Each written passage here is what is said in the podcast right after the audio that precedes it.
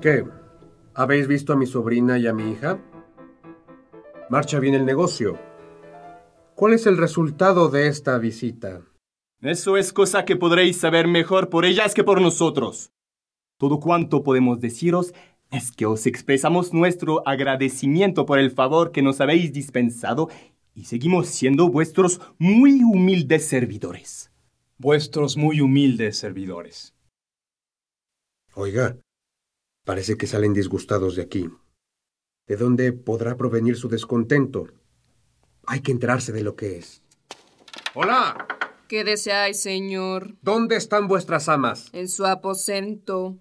¿Qué hacen? Pomada para los labios. Ah, ya es demasiado unto. Decidles que bajen. Esas bribonas. Paréceme que tienen ganas de arruinarme con su pomada. No veo por todas partes más que claras de huevo, leche virginal y mil otros chismes que no conozco. Han consumido desde que estamos aquí la grasa de una docena de cerdos cuanto menos, y vivirían cuatro criados a diario con las pezuñas de carnero que emplean. Mi señora, señor. ¿Es muy necesario realmente hacer tanto gasto para engrasaros el hocico? Decidme, por favor, ¿qué habéis hecho a esos caballeros que los he visto salir con tanta frialdad? ¿No os había recomendado que los recibierais como personas a quienes quería yo daros por maridos? ¿Y qué estima, padre mío, queréis que hagamos de la conducta irregular de esas gentes? ¿Y qué tenéis que decir? ¿Linda galantería la suya? ¿Cómo? ¿Empezarlo primero por el casamiento? ¿Y por dónde quieres entonces que empiecen? ¿Por el concubinato? ¿No es una conducta de la que tenéis motivo para estar satisfechas y tanto vosotras dos como yo? ¿Hay nada más que agradecer que esto? ¿Y ese lazo sagrado al que aspira no es prueba de la honradez de sus intenciones? Ah, padre mío, lo que decís es propio del último burgués. Me avergüenza oíros hablar de ese modo, y debierais haceros enseñar el aire elegante de las cosas. Ah, no necesito ni aire ni canción. Te digo que el matrimonio es una cosa santa y sagrada, y que es obrar como gente honrada empezar por eso. Dios mío, si todo el mundo se os semejase, se acabaría muy pronto una novela. Bonita cosa si Ciro se casara lo primero con Mandané y Aroncio contrajera casamiento sin dificultad con Clelia. ¿Qué me viene a contar esta? Padre mío, aquí está mi prima, Mm. que os dirá igual que yo, que el matrimonio no debe nunca llegar sino después de las otras aventuras. Es preciso que un amante, para ser agradable, sepa declamar los bellos sentimientos, exhalar lo tierno, lo delicado y lo ardiente, y que su esmero consista en las formas. Primero, debe ver en el templo o en el paseo o en alguna ceremonia pública a la persona de la que esté enamorado, o, si no, ser llevado fatalmente a casa de ella por un pariente o un amigo y salir de allí todo soñador o melancólico. Esconderá cierto tiempo su pasión hacia el objeto amado, haciéndole, sin embargo, varias visitas, donde no deje de sacar a colación un tema galante que espolee a las personas de la reunión. Llegado el día, la declaración debe hacerse generalmente en la avenida de algún jardín, mientras la compañía se ha alejado un poco, y esta declaración ha de ir seguida de un pronto enojo, que se revele en nuestro rubor y que aleje durante un rato al amante de nuestra presencia. Luego, encuentra medios de apaciguarnos, de acostumbrarnos insensiblemente al discurso de su pasión, de obtener de nosotras esa confesión tan desagradable.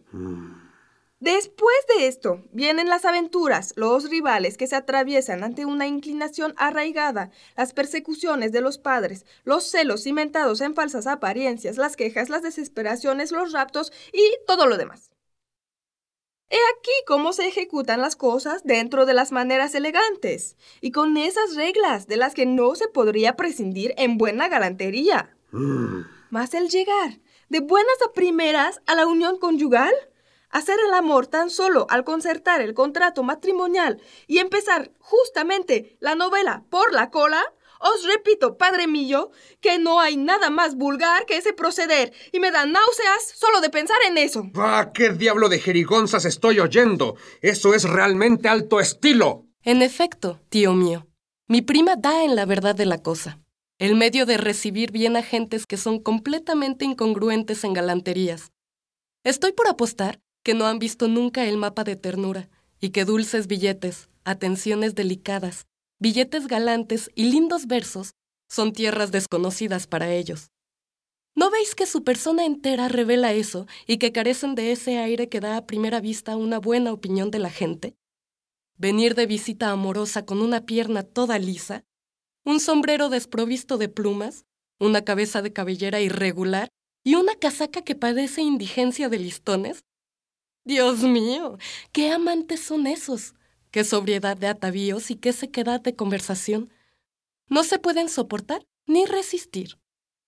He notado asimismo que sus balonas no son de buena procedencia y que falta medio pie largo para que sus calzas sean lo suficientemente anchas. Pienso que están locas las dos. No logro entender nada de esta jerga. ¡Catos! ¿Y tú, Madelón? Oh, por favor, padre mío. Prescindid de esos nombres raros y llamadnos de otro modo. ¿Cómo? ¿Esos nombres raros no son los vuestros de pila? Dios mío, qué vulgar sois. Uno de mis asombros es que hayáis podido tener una hija tan espiritual como yo. ¿Se ha dicho jamás en estilo distinguido Catos o Madelon? ¿Y no me confesaréis que bastaría con uno de estos nombres para desacreditar la más bella novela del mundo? Es verdad, tío mío, que un oído un poco delicado padece furiosamente al escuchar pronunciar esas palabras. Y el nombre de Polixena que escogió mi prima, el de Aminta que yo me di, tienen una gracia con la cual tiene usted que quedar de acuerdo. Escuchad, basta solo con una palabra. No consiento en modo alguno que llevéis otros nombres que los que fueron dados por vuestros padrinos y madrinas. Y en cuanto a esos señores de que se trata, conozco a sus familias y sus bienes. Y quiero que os dispongáis a aceptarlos por maridos.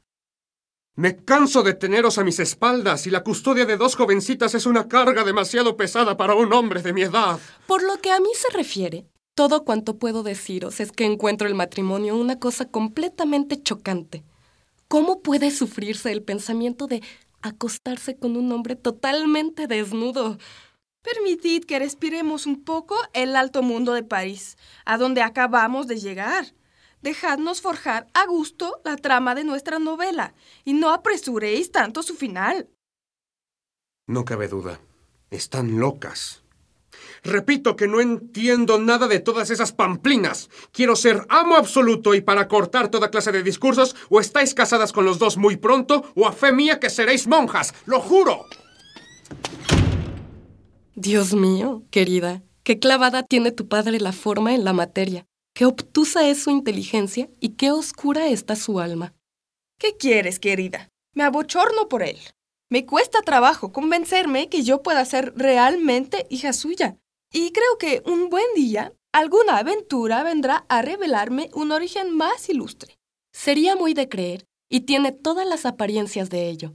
En cuanto a mí, cuando me contemplo... Ahí está un lacayo que pregunta si estáis en casa. Dice que su amo desea venir a veros. Aprended, necia, a expresaros con menos vulgaridad. Decid, Ahí está un imprescindible que pregunta si os encontráis en adecuación de estar visibles. Diantre.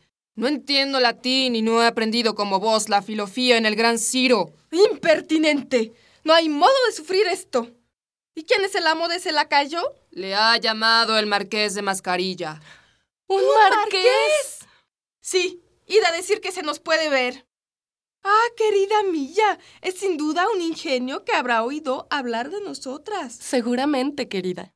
Hay que recibirle en esta sala baja, mejor que en nuestro aposento. Aviemos un poco nuestros cabellos, por lo menos, y mantengamos nuestra reputación. Pronto, traednos aquí el consejero de las gracias. Por vida de... No sé qué animal es ese, y hay que hablar en cristiano si queréis que os entienda. Traednos el espejo ignorante, y guardaos mucho de mancillar su luna con la interposición de vuestra imagen.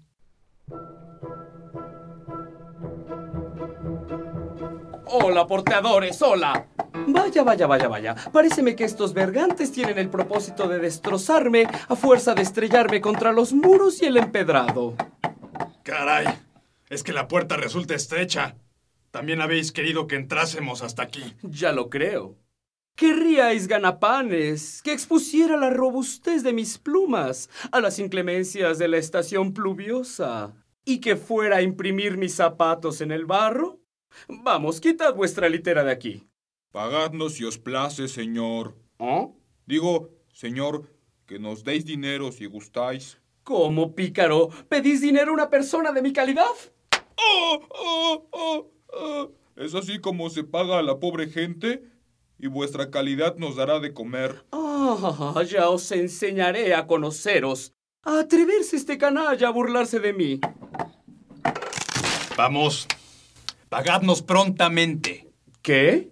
Digo que quiero el dinero sin dilación. Ah, este sí es razonable. Pronto, pues. Ah, diantre, tú hablas como hay que hacerlo. Pero el otro es un bribón que no sabe lo que dice. Ten. ¿Estás contento? No, no estoy contento. Habéis dado un bofetón a mi camarada. Y eso... se- Tranquilo. Ten. Ahí va por el bofetón. Se consigue todo de mí por las buenas. Id y volver a recogerme dentro de un rato para ir al Louvre y asistir a la entrada del rey en el lecho.